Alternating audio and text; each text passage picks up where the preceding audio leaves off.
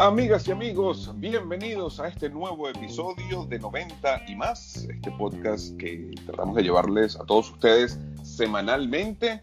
José Ángel Rincón y un servidor, Arturo Uzcati, listos y prestos ya para entonces conversar acerca de esta segunda fecha de la MLS, eh, lo que nos dejó y lo que se viene para esta tercera fecha, así como también un tema eh, que llama muchísimo la atención, el tema de la mano europea dentro de las elecciones de Conmebol. Y pues rápidamente saludos José Ángel. José Ángel, ¿cómo te encuentras? Eh, te aviso que por acá se está complicando el tema del coronavirus. ¿Cómo está eso por allá por Colombia, José Ángel? Hola, ¿qué tal eh, Arturo? Y para todos nuestros seguidores. Pues aquí en Colombia, de 82 casos que ha reconocido el Ministerio de Salud en nuestro país, tres han salido positivos. En Sudamérica el tema va muy lentamente eh, avanzando pero sí preocupa en el tema eh, en Europa, pues las recientes medidas que se han tomado de cancelar, aplazar varios eventos, entre esos el ciclismo, el tema de hacer el fútbol a puerta cerrada, e Italia que ya con la medida de, eh, del aislamiento nadie entra, nadie sale, a excepción que sean cosas que ir a trabajar, a estudiar, eh, pues eso va a ir complicando el deporte. Yo acá localmente he venido enunciando porque he tenido el contacto con una muy fuente muy cercana al Comité Olímpico Internacional y ahora en Lausana, en la primera semana eh, de marzo, en la reunión que tuvo eh, el Comité Olímpico, pues sí quedó planteado con la organización de los Juegos Olímpicos Tokio 2020 de la posibilidad de aplazarlos y si no al final cancelarlos. Eh, ¿El por qué? El tema viene eh, avanzando de una forma que ha tenido, reitero, que cancelarse eventos clasificatorios. Se ha alterado la preparación. Los calendarios deportivos a nivel mundial se han alterado. Eso ha, conllevado a plantear esa situación, porque si no hay los eventos clasificatorios, pues va a ser muy difícil. Si bien es cierto que en China ha bajado, en Japón no se últimamente no se han dado reportes, pues la ola viene de Europa, viene a Sudamérica y viene hacia abajo, hacia, hacia Oceanía. Entonces es un tema bien complejo. Quiero decirte que está planteado el tema de si no aplazarlos, cancelarlos. Y esta sería la cuarta vez de cancelar, de darse unos Juegos, unos juegos Olímpicos. Las primeras ocasiones fueron por las guerras eh, en mundiales, pero así está. Incluso el ciclismo. El ciclismo ahora es sin público. Un ciclismo que es un, es un evento, un deporte eh, tan... Eh, visualmente espectacular y gratis. Claro. Pues en, el, en, el, en, el, en, el, reciente caso de la París-Niza se prohibió a la salida y a la llegada que no hubiera público. Es un tema bien complicado y falta ver qué deportistas van a, de, pronto van a aparecer afectados. se determinó que el partido Barcelona-Nápoles, el de vuelta de la Champions, sea puerta cerrada en España. Sí, incluso, bueno, recordemos que el fin de semana pasado, eh, el domingo, se jugó el clásico de Italia, la, Juventus contra el Inter, eh, a puertas cerradas también. Eh, interesante, por allí se veía a, la llegada del estadio Cristiano Ronaldo que, que no, no, no, le importó, si se quiere, el hecho de que no, no hubiese gente para recibirlo a la llegada del bus del, equipo juventino. Y bueno, eh, bromeó allí un poco para un video que estaban grabando él saludando a gente que no había, gente inexistente. Y bueno, luego sonrió Cristiano Ronaldo como diciendo, pues todo es una broma. Ese clásico lo ganó el equipo juventino, dos goles por cero y eh, despuntó un poco más en la, en la, punta de la Serie A italiana. Ahora le sacó nueve puntos al equipo del Inter de Milán. Pero aparte de eso, en el tema Estados Unidos, el día de ayer, las ligas eh, profesionales de diferentes deportes, le hace MLS, NBA, MLB y hockey, eh, sacaron un comunicado en el cual daban a entender y daban a conocer que de ahora en adelante no va a haber acceso a los medios de comunicación, a los lockers de los equipos. Por consiguiente, luego de terminar un partido, pues eh, solamente el staff esencial, jugadores y cuerpo técnico son los únicos que pueden estar en los lockers de los equipos. Eh, ya no entonces habrá acceso de los medios de comunicación. Esto en pro de evitar eh, cualquier aumento en el, eh, eh, de casos ¿no? de, coronavirus o aumento en el riesgo de infección por este virus. Así que hay que ponerle muchísima atención a este tema del coronavirus. Recordemos que el gobierno italiano toma esta medida de cerrar fronteras, nadie entra, nadie sale, porque en tan solo 11 días, y esto hay que ponerle el ojo, o sea, en 11 días en Italia pasaron de 600 casos confirmados a 10.000 en solo 11 días. El tema está bastante eh, caliente, el tema es de bastante cuidado, lo que está sucediendo con el coronavirus a nivel internacional. Lo que comentas del Comité Olímpico Internacional ya se viene, eh, se viene conversando desde hace un par de semanas. Eh, Thomas Bach había dicho la semana anterior, el presidente del Comité Olímpico Internacional, había dicho la semana anterior que no tenían planteado el tema o la posibilidad de aplazar o de cancelar los Juegos Olímpicos en Tokio 2020, pero ya se está, ya se puso el tema sobre la mesa, porque es que la cuestión es que ha sido complicado eh, contener el aumento de casos del coronavirus a nivel mundial. Y como bien lo dices tú, pues obviamente está afectando a, a una organización como el Comité Olímpico Internacional y también está afectando a diferentes organizaciones a nivel mundial pues es de esperarse que afecte también el mundo del deporte. Pero bueno. Eh, Pero eso sí, quedó, eso sí quedó planteado. Lo que pasa es que públicamente no lo dijeron porque sería alterar muchas cosas, pero eso sí que, quedó planteado. Incluso una infidencia de la ministra de los Juegos Olímpicos, porque en Japón y en China y en Corea son, son de categoría de ministros, no el director de los Juegos, sino es un ministro. Dijo que sí, había reconocido que había quedado planteado la posibilidad de aplazarlos. Y tanto es el, tema asiático que ayer, desde la semana pasada, habían dialogado, habían conversado, pero que había que eh, familiarizar el tema. Pues ayer se tomó la decisión que la FIFA y Asia decidieran aplazar el inicio de las eliminatorias eh, para Qatar 2022. O sea, eso lleva a que eh, el tema va con un rumbo, si bien estamos en marzo, eh, que los Juegos Olímpicos son en julio, hay muchos eventos que seguramente se van a alterar. Y el tema de Estados Unidos, que ya empiezan a restringir eh, la, entrada a los medios de comunicación, a tener el contacto, no se le haga raro que algunos eventos también sean a puerta cerrada en los Estados Unidos. Sí, sí, completamente. Incluso, y ya pues digamos, cerrando el tema de, la Fórmula 1, hasta donde tengo entendido, creo que leí una nota hace un par de días donde se confirmaba que el, el Gran Premio de Bahrein para la Fórmula 1, que sería el segundo premio a disputarse de esta nueva temporada naciente, se va a disputar sin público.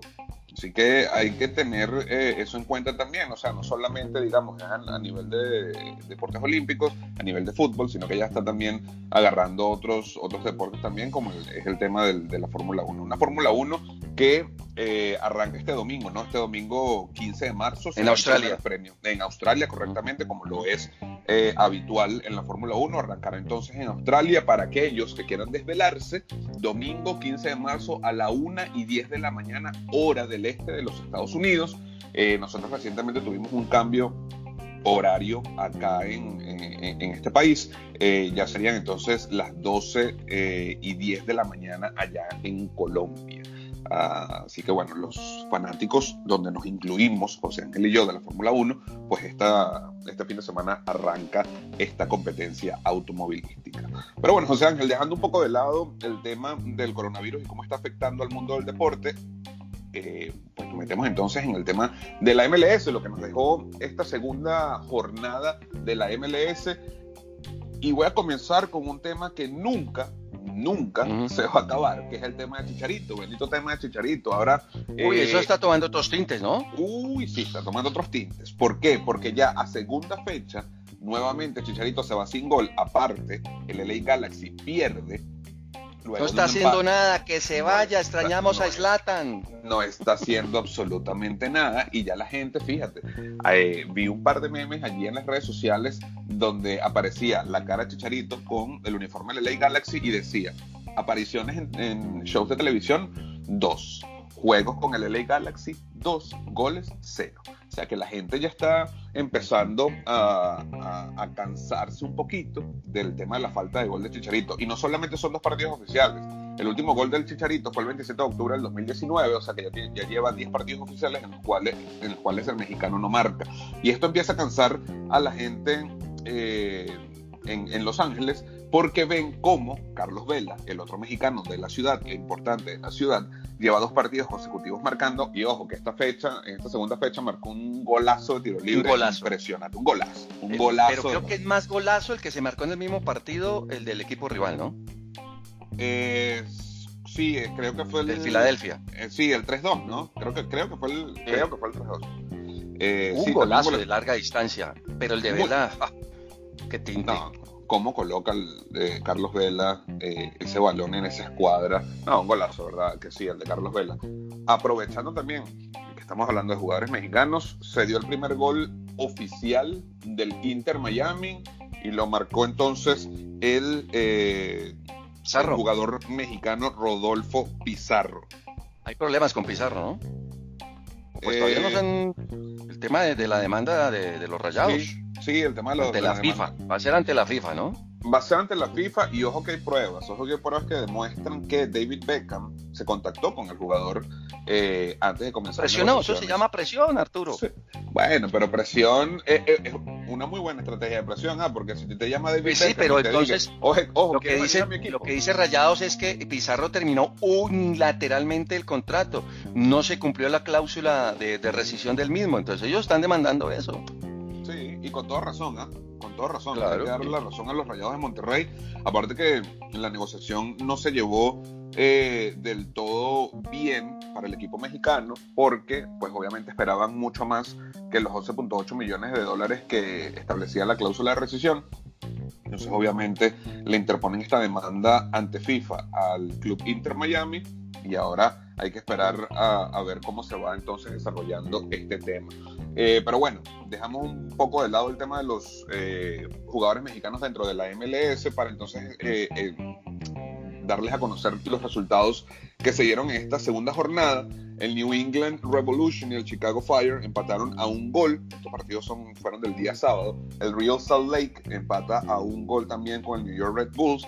Luego el FC Dallas empata con el Montreal Impact de el francés Thierry Henry, dos goles por dos. El DC United termina venciendo al Inter Miami, un Inter Miami que se había puesto a, a la cabeza en este partido, un gol por cero al minuto 2 con ese gol de Rodolfo Pizarro que ya comentábamos, pero bueno, el DC United dándole la vuelta al partido y se lleva la victoria dos goles por uno.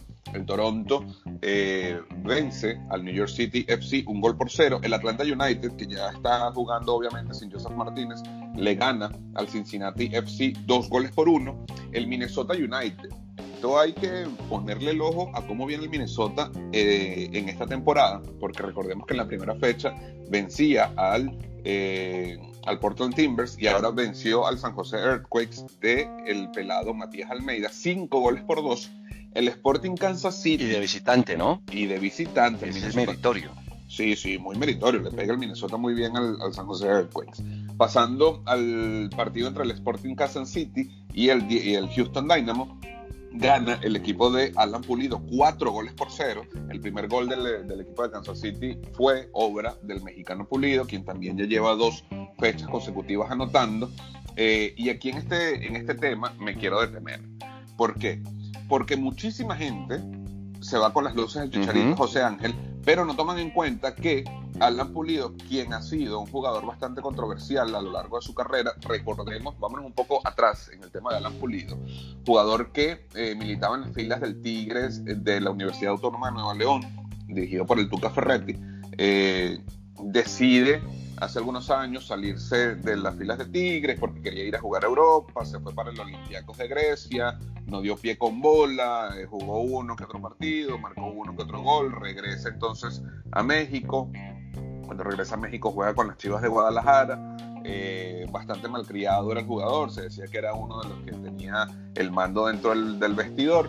Eh, incluso mm, medios mexicanos afirman que una de las razones o uno de los, de los jugadores dentro del vestuario de las Chivas de Guadalajara que apoyaba eh, la salida de JJ Macías a, a préstamo al León era Alan Pulido, Sí. que bueno, le hacían algo de, de bullying dentro del, vestuario JJ Macías, quien es, quien es un jugadorazo y aparte que está marcando goles como loco en su etapa con, con León y ahora con los Chivas de Guadalajara.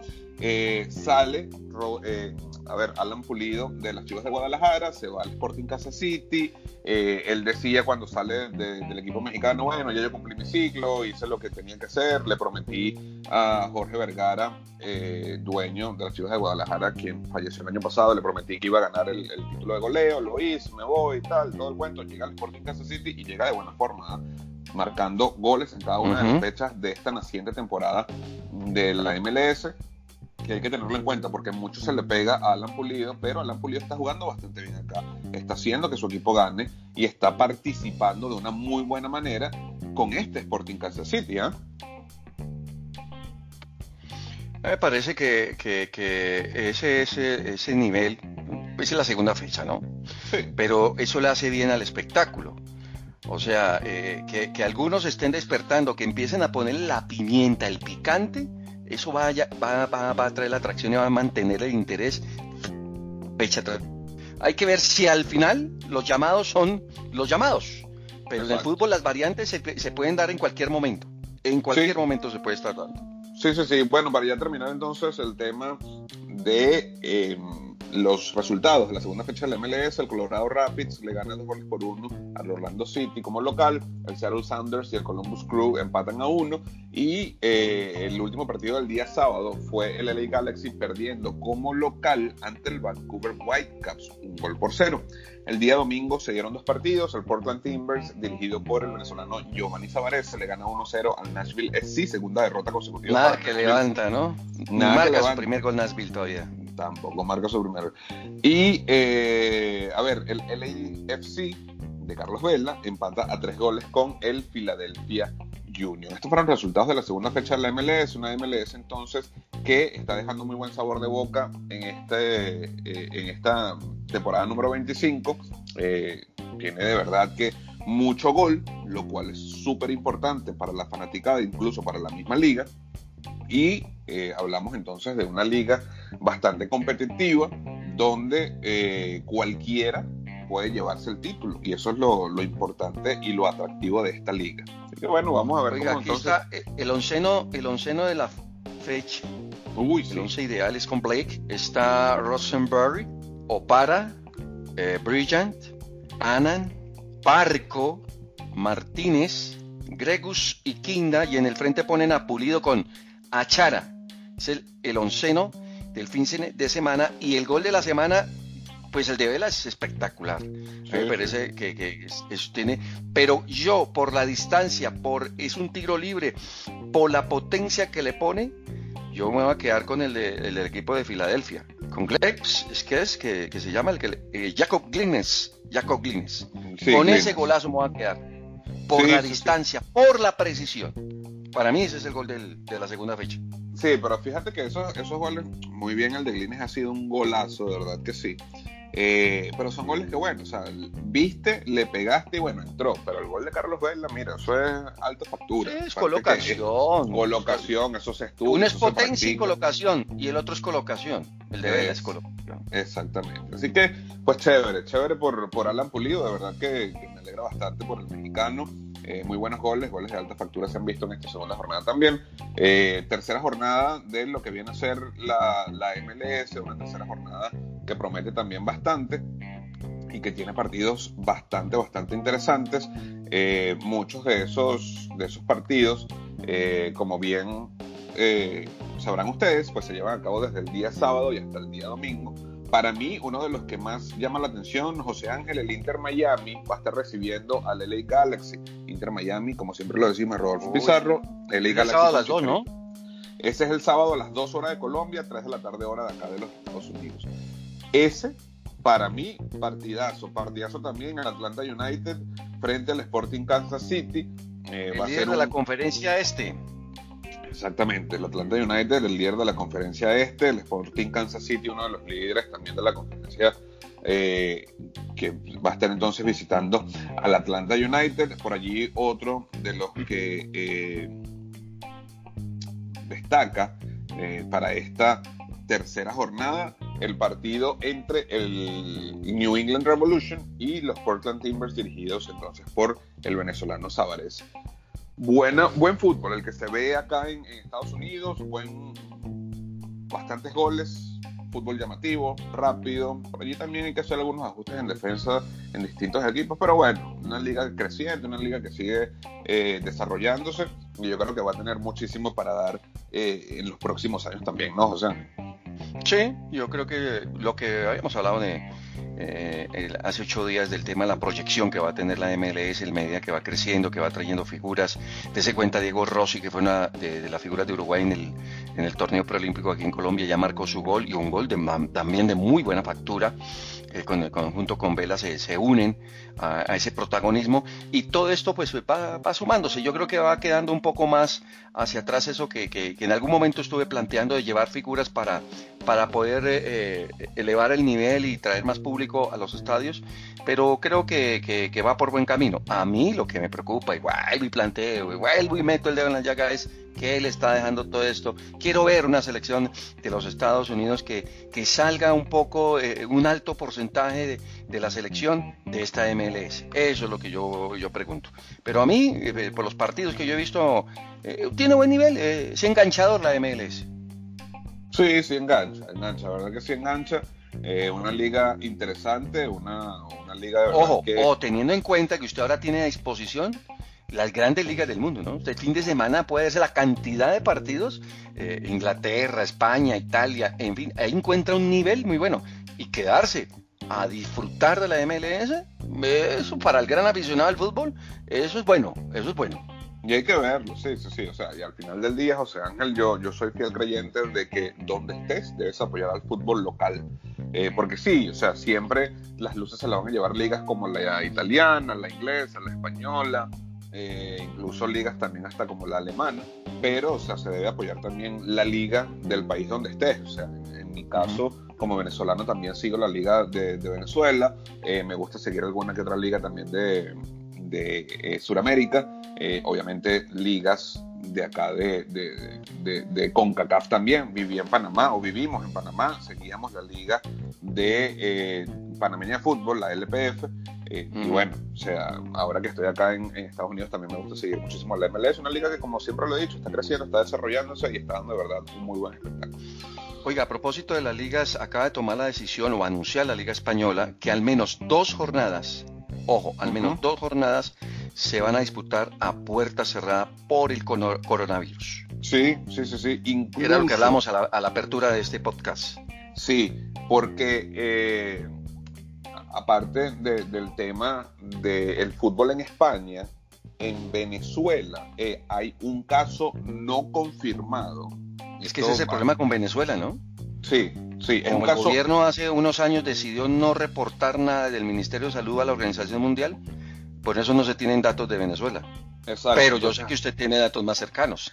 Hay, hay un caso no confirmado del coronavirus en Venezuela y esta persona que aparentemente puede ser portador del virus llegó de España. Entonces, en el tema de Europa, eh, de verdad que está bastante tumultuoso eh, y, hay que ponerle ojo a Europa, porque bien lo comentabas tú, la UEFA decidió que el Napoli-Barcelona, que se va a estar llevando a cabo en el Camp Nou ahora, en Barcelona, se juega a puerta cerrada también. La Liga Española dijo que por los próximos dos fines de semana o por las próximas dos fechas se va a jugar sin público también. Entonces, hay que ponerle el ojo. Este tema del coronavirus, hay mucha gente que lo, que, lo compara con la influenza o con, el, con, la gripe regular que pueda dar, pero recordemos que eh, cuando uno mide la cantidad de decesos por una por, por, la gripe, por la influenza, se mide en temporada completa, que por lo general tiende a durar un año. Ojo, esto lo estoy diciendo hasta basado en lo que he leído. No soy doctor ni tengo conocimiento médico alguno, pero se, mide, se mide en base a una temporada completa. En el tema del coronavirus, esto lo estamos viendo desde finales del mes de diciembre, ya vamos a pisar mediados de marzo y la cantidad de casos que se ha visto y la cantidad de muertes que se, que se ha dado por el coronavirus ha sido grandísima. Entonces es algo a, a, lo que pues obviamente le están poniendo muchísimo el ojo porque no solamente estamos hablando de que eh, influye en el mundo del deporte, sino que también influye en distintos ámbitos sociales. Pero bueno, pasemos entonces eh, a un tema que también nos, ha llamado muchísimo la atención, José Ángel.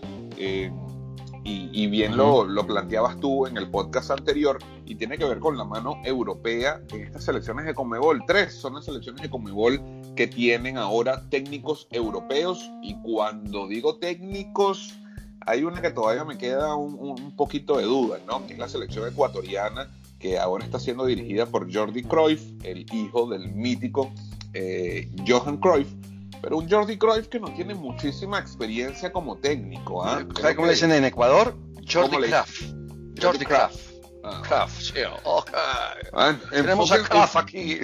Enfóquense en el nombre y no se enfoquen en, la experiencia que tiene, porque de verdad que creo que no. Bueno, me, me, calla la boca, pero yo no creo que le vaya a ir muy bien a de la mano de Cruyff. Es que haciéndole en seguimiento a Kraft. Bueno, dámosle el orden. El primero en entrar en esa línea fue Colombia que lo hizo de muy buena manera, ¿ah? Tengo que decir. Aguantó, aguantó y aguantó y lo hizo y oficializó hace un año a Carlos Queiroz, portugués. Sí, sí, sí, sí, portugués de muy buen currículum. Recordemos que eh, Carlos Queiroz ha pasado por eh, selecciones menores de Portugal, pasó por la selección absoluta de Portugal. Eh, también, obviamente, quien no recuerda el paso de Carlos Queiroz por el Real Madrid. También estuvo dirigiendo a la, selección, a la selección absoluta de Sudáfrica, pero creo que el paso más importante a nivel de reconocimiento y a nivel de lo que logró, estuvo con Irán, donde estuvo por ocho años, lo llevó a dos. Es que estuvo en el anterior mundial, es que viene a dirigir mundial también, ¿no? Sí, sí, sí, sí. ha, sido, ha sido, campeón mundial sub-20 es un tipo con un currículum bastante laureado, con un currículum bastante extenso, bastante robusto. Eh, así que yo creo que el tema de Colombia, a mí me parece que pusieron bien la ficha. Al contratar a Queiroz, a mí me, parece que eh, acertaron con la contratación del portugués. Un tipo, eh, José Ángel, y tú, bueno, bien, bien lo sabrás más lo que se dice en Colombia de Queiroz, pero un tipo que, que vale lo que te puede dar, ¿no? Sí. Aunque pues, eh, y de los tres que vamos a mencionar, a José Peiseiro, que acaba de llegar también a Venezuela, de los tres, es el que llevaría una ventaja del por qué. Lleva un año dirigiendo selección, pues a Colombia, con resultados positivos, victorias, empates y derrotas normales, que nos vamos a poner a, detenernos en la estadística, pero que eh, la ventaja es que lleva con una selección y, y a quienes ha incorporado del estilo que él quiere, de ese estilo rápido, preciso, de buscar variantes frente a, Cruyff y frente a Peseiro que están trabajando como pueden. ¿Por qué? Primero, no han tenido partidos de preparación. Segundo, los jugadores que están militando en el extranjero no los ha podido reunir. Aparte de visitarlos o tener una llamada telefónica, no ha hecho más. Van a venir a mostrar algo del trabajo que han podido hacer en la primera fecha de las eliminatorias que va a ser 26 y 27 de marzo. Entonces ahí, primer punto, eh, hay una desventaja. El segundo, ¿qué pretenden estas elecciones o estas federaciones?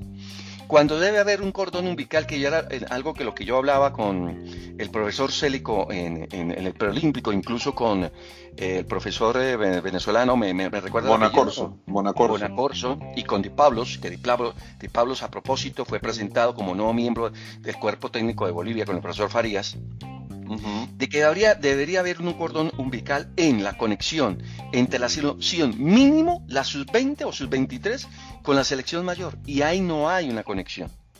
Yo decía, ¿por qué los dirigentes no tienen una visión y, mantienen a esos entrenadores de la sub-20 o sub-23 como asistente de primer orden del que llega de Europa?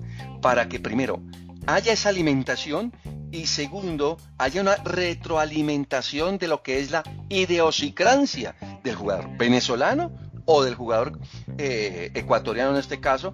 Y aquí la ventaja también la lleva Queiroz es que ha estado en los estadios, ha estado visitando equipos, ha ido metiéndole cositas a la sub-20 respetando el fuero que tiene la federación de nombrar a, a, sus entrenadores. Pero yo creo que en ese camino muy bueno me parece que hay que oxigenar, hay que darle un giro a lo que tenemos en, Sudamérica y por qué no abrir esa puerta que tengamos eh, eh, eh, la impronta europea. Pero para mí, yo considero que hay que traer técnicos de categoría, no entrenadores de China, entrenadores en Israel, directores deportivos que han estado en clubes, pero que no han olfateado, porque ser entrenador de club a seleccionador son dos cosas diferentes. Y que, tenga categoría, que tenga resultados y cosas que vengan a, enseñar, a dejar y que los dirigentes sean conscientes que es, hay que arrancar un proceso y hay que respetarlo. Porque ese es el otro tema, Arturo, que aquí los dirigentes en Sudamérica no respetan los procesos, no le apuestan y eso es lo que creo que hay que hacer. Sí, sí, tienes toda la razón. Ojo, pero a mí me parece que una de las selecciones que más respeta sus procesos, José Ángel, ha sido la colombiana. Recordemos que a José Peckerman le respetaron el proceso y, vaya de qué manera. ¿ah? O sea, lo llevó a dos mundiales eh, consecutivos y, siempre la, Federación Colombiana de Fútbol estuvo allí apoyando a Peckerman. Recordemos que una, hubo una época o un par de épocas en, las cuales la prensa colombiana no quería a Peckerman sea, querían que, que, dejara el cargo y la federación se mantuvo allí y le dio todo el apoyo a Peckerman y Peckerman hizo el trabajo, los clasificó a los mundiales y realmente a mí me parece que hicieron un muy buen trabajo. Recordemos que en el mundial de, eh, de Brasil 2014 Colombia llega a los cuartos de final que la sensación, una de las sensaciones. Una, de las sensaciones fue, fue Colombia. Eh, si mal no recuerdo, en, en, Rusia 2018 cae en octavos de final, ¿no? Creo que cae en, octavos de final. Sí, sí, sí, sí, sí, claro. Sí, cae en octavos de final. se, perdió con Brasil. Se pierde con Brasil, exactamente. Eh, y pues de una u otra forma, la, la Federación Colombiana de Fútbol siempre estuvo allí. Respetan procesos. ¿Qué pasa?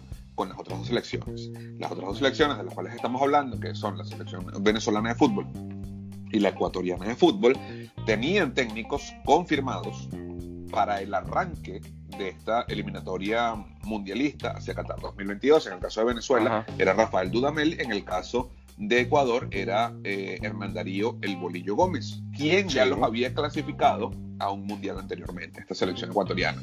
Pero ¿qué sucede?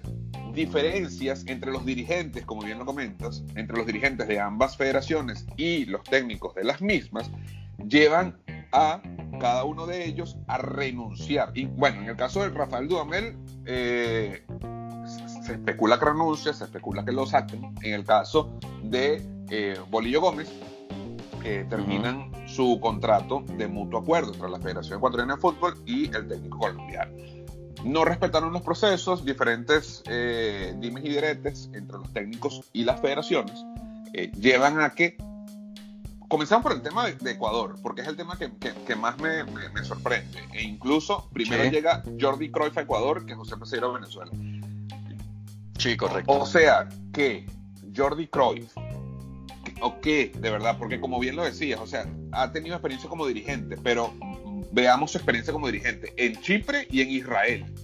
Aparte, como entrenador, que bien lo comentabas, entrenador de clubes, en el Maccabi Tel Aviv de Israel y en el Chongqing Li Fan de China. O sea, que bien lo comentas, una cosa es dirigir un club donde tienes a los jugadores todos los días y otra cosa es dirigir a una selección y vienes a dirigir en las eliminatorias más difíciles de todo el mundo. Vas a dirigir en Conmebol y a una selección que tiene tantos problemas como la ecuatoriana. Y encima de eso, uno de los jugadores insignes de la selección ecuatoriana, Renato Ibarra, ahora está preso en México por un supuesto caso de violencia doméstica en contra de eh, su pareja, que no es su esposa, que de paso está embarazada. Entonces, bien lo decía Bolillo hace algunos meses cuando se fue de, eh, la selección de Ecuador.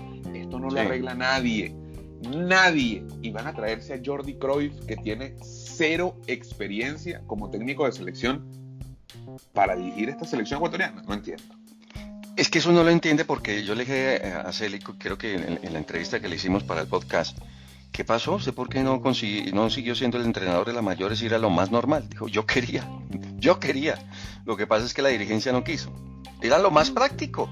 Un tipo que está dando resultados con la sub-20 era alimentar, arrancaron su proceso con las mayores, eh, incluirle eh, la experiencia que tienen algunos con esta juventud y era afrontar, pero se ven abocados a una situación bien complicada de eh, la selección ecuatoriana que dejó de ser cenicienta en el fútbol de Sudamérica ya hace un tiempito, hace un tiempito. Y ahora, ¿por, ¿por qué nos pasamos al lado de Venezuela? que, yo creo que también lo social que vive el país ha, incidido en muchas cosas a nivel deportivo, pero en este caso eh, a, la selección venezolana.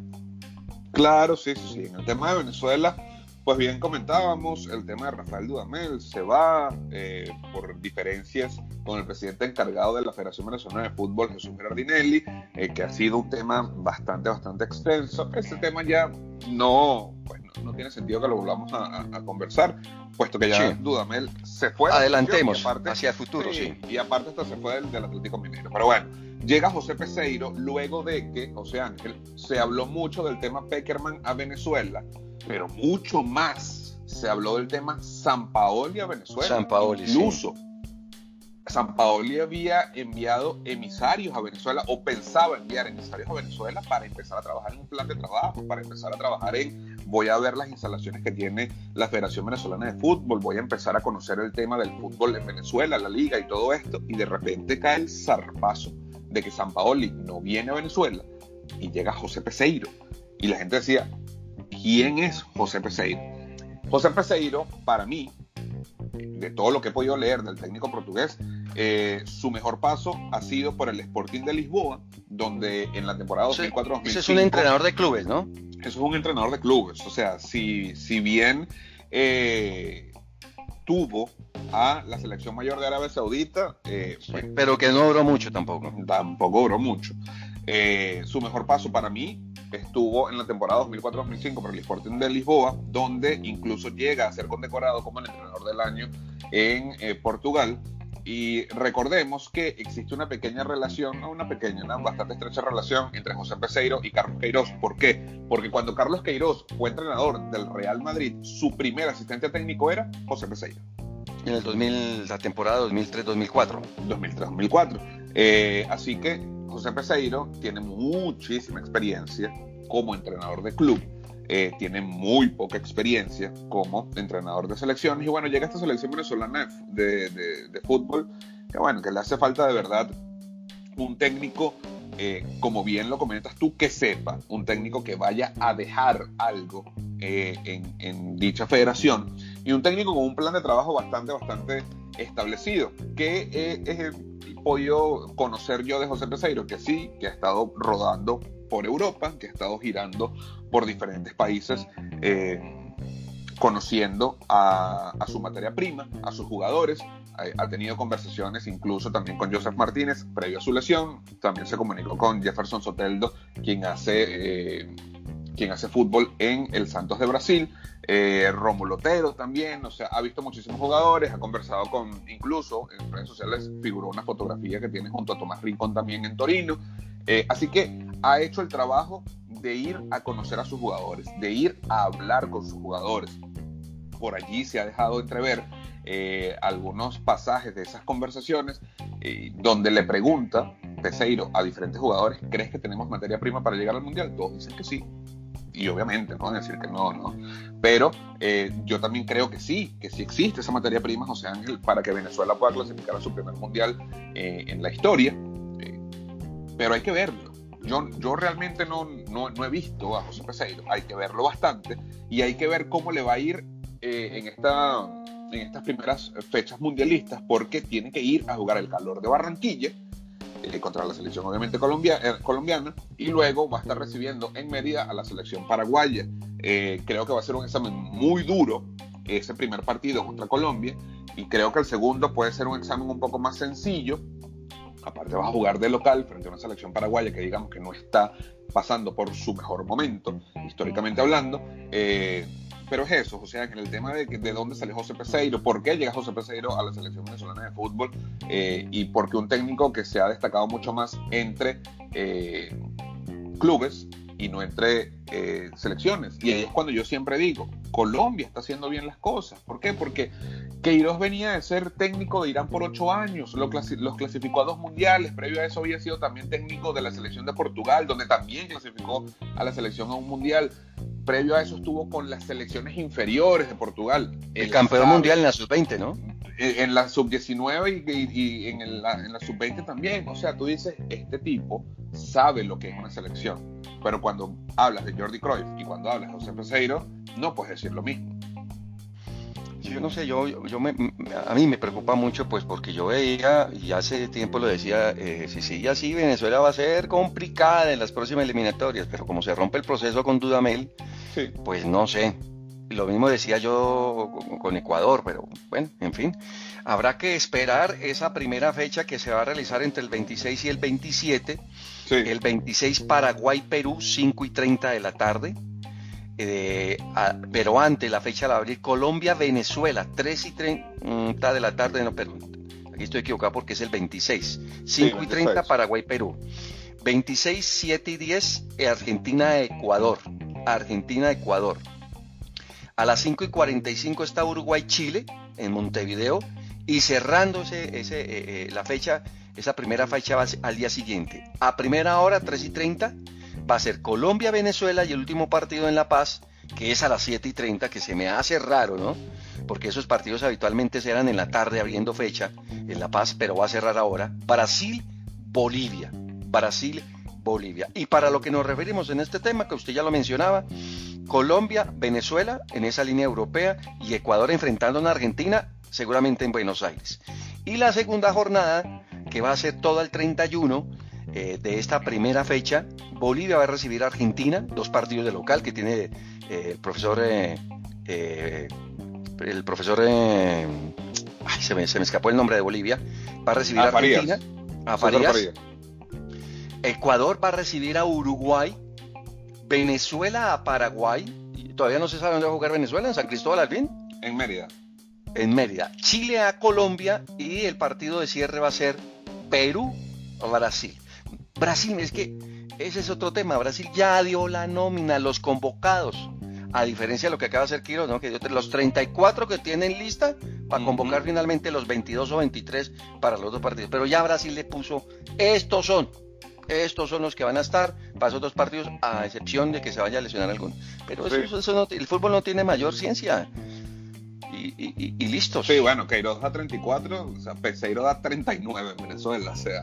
Eh, ah, y, se tiene que, y, se tiene que, quedar con 23. O sea, ¿de qué estamos hablando? O sea, vas a cortar a 16 jugadores. Eh, pero bueno, así están nuestras selecciones.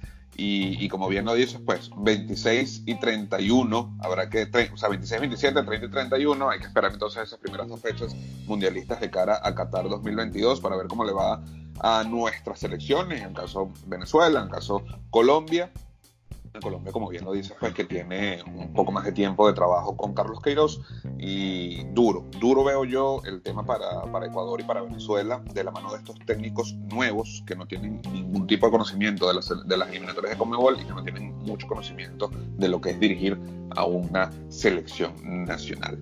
Así que bueno, José Ángel, empezamos ya entonces a despedir este quinto episodio de 90 y más, agradeciéndoles a todos ustedes pues por siempre estar allí escuchando este podcast.